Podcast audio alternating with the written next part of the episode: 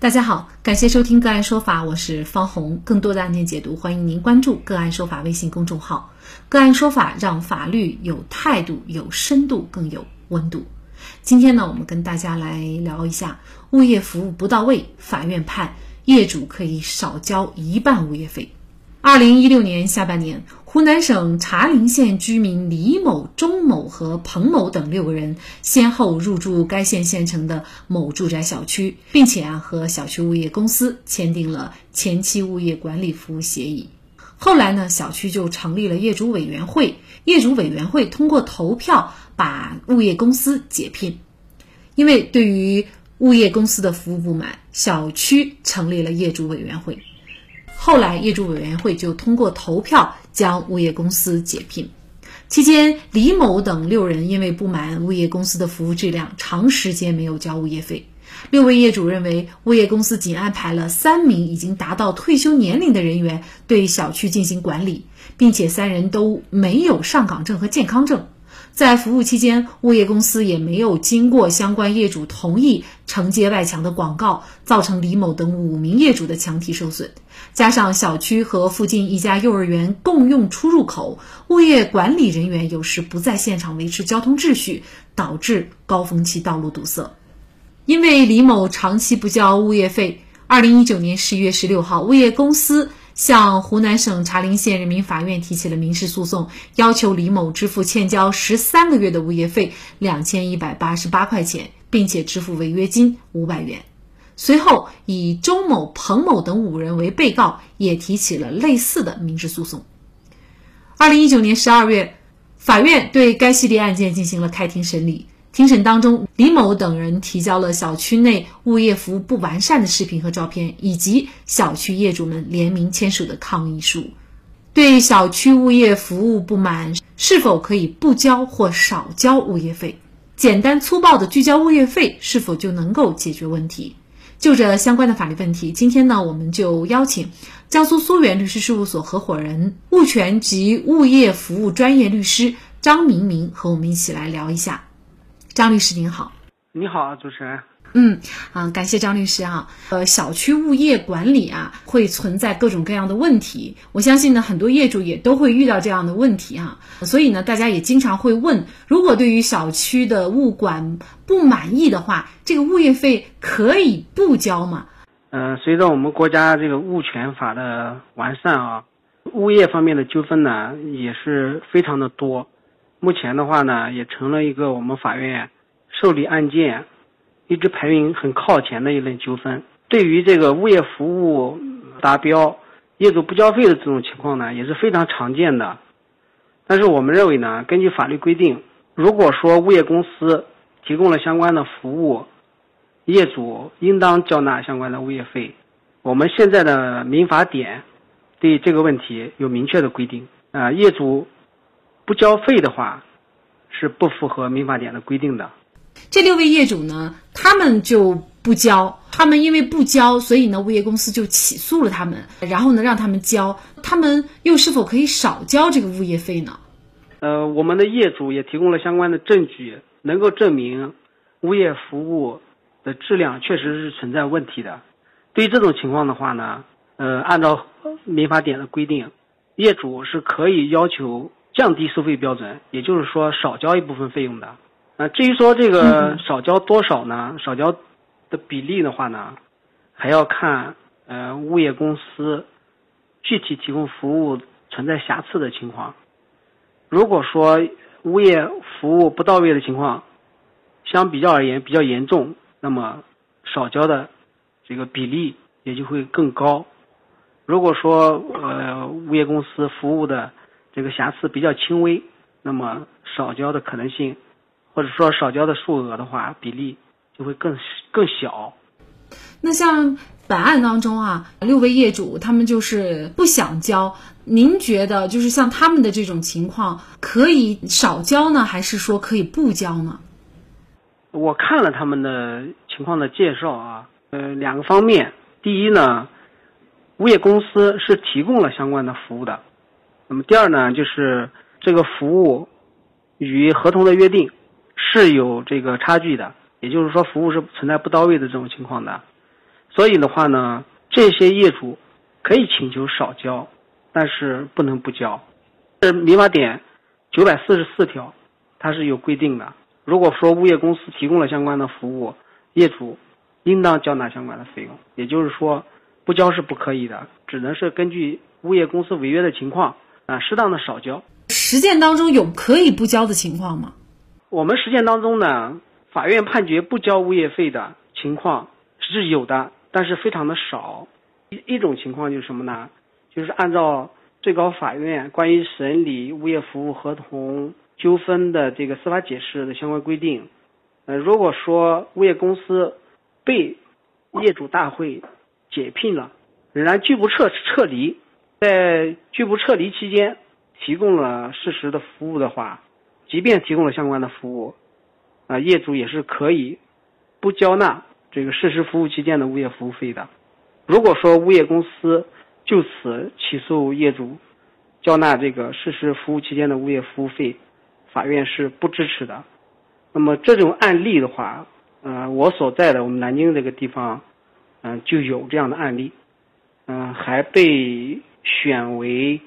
呃法院当年的一个典型案例。实践当中，大家可能最常见的一个问题就是，这房子我是空置的，买了以后就也没有住进去，呃，就根本都还没装修。那像这种情况，我也没有享受到物业的服务，我可以不交吗？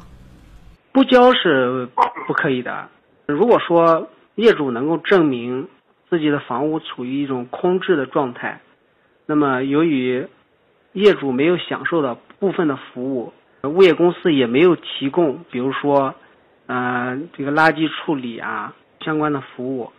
呃，按照相关的规定，一般我们地方的物业管理条例上面会有规定，是可以打折的，啊，因为这个物业管理服务的话，它不是因为你不享受，它就不提供了相关的服务，因为物业服务是一个持续的过程，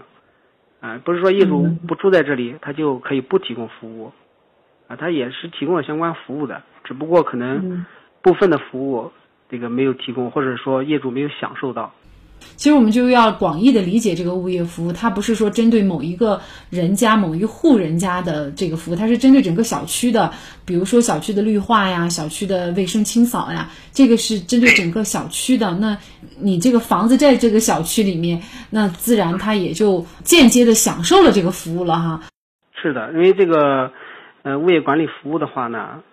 它是包含了四个方面，啊，有安全保护啊，然后秩序维护、卫生保洁，呃，小区的绿化以及设备的维护，它是一个针对这个小区整体的一个整体性的、持续性的一个服务。那么也就是说，只要业主的房子在这边，物业它的服务是不能停止的。小区的业主是，即便不住在房子里面，也是享受了相关服务的，那是不能不交服务费的。那我们就来看一下这个案件当中啊，法院的一个判决。那法院认为物业公司呢是没有很好的尽到物业管理和服务职责，但是完成了一定的物业服务。李某等人呢是不可以拒付所有的物业费的，但是呢可以逐情的减半。也就是法院判决呢，李某支付物业费呢一千零九十四块钱，也就是物业费的一半儿哈，然后驳回了物业公司的其他诉讼请求。有了这样的一个判决，是否意味着小区的业主除了另外这五个业主以外，都可以减半来交呢？这就要看，就是我们物业公司，它提供的这个服务质量是存在什么方面的问题。如果是一些普遍性的问题的话，那么其他的业主也可以根据钟某的几个人的这个判决啊，来主张物业服务存存在这个质量不符合的这种情况。如果说这个服务质量的问题仅仅是针对钟某这几个人的所在的这一个小范围的区域，或比如说钟某所在的这个单元的电梯呃保养问题，比如说钟某所在。单元的这个消防设施的保养问题等等，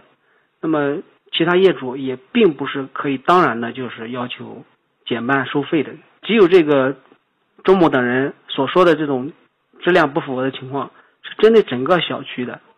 这种情况下，呃，其他业主才可以主张，也一样的要求打折。那其他业主也不能因为钟某这个费用打了折，已经交了费用，再要求物业公司退还啊相关的费用了。就是这个要还是要分情况来看啊。其实对于这个小区的物业管理问题，我相信很多业主都会有各种各样的牢骚哈。嗯，也因此呢，他也没有其他的办法维权，或者说即便有的话，他们也觉得麻烦。你比如说，如果是业主委员会去统一的做一出决定，然后再就要打官司等等，嗯，可能没有人有这个耐心，所以呢，很多人就简单的采用野蛮粗暴的方式，就是我就拒交，想少交物业费，业主都得通过。呃，当被告人的这个情况才能够减免自己的物业费呢？实际上，业主采用这种不交费的方式与物业进行对抗，是一种很不明智的一种选择。那么，这种对抗最终可能导致的就是整个小区的物业服务陷入一个恶性循环，最终小区的物业服务质量不断的下降。除了打官司以外，比较理性的一种做法是。按照物业服务合同的约定以及法律的规定，成立业主委员会，通过业主委员会和物业公司之间进行对话，监督物业服务企业啊，提高服务质量，解决业主所遇到的这些问题。只有这样子形成一种良性的互动方式，才能够保障物业和业主之间的和谐关系。而且，其实大家还要注意一点，就是如果你是拒交了，但是本来你是应该交的，其实这个除了你要补交以外，呃，中间还有一些费用可能产生的利息啊等等，或者滞纳金，是不是还要额外掏出这样的一些费用来？是的，如果说物业公司服务的质量没有明显的问题啊，那么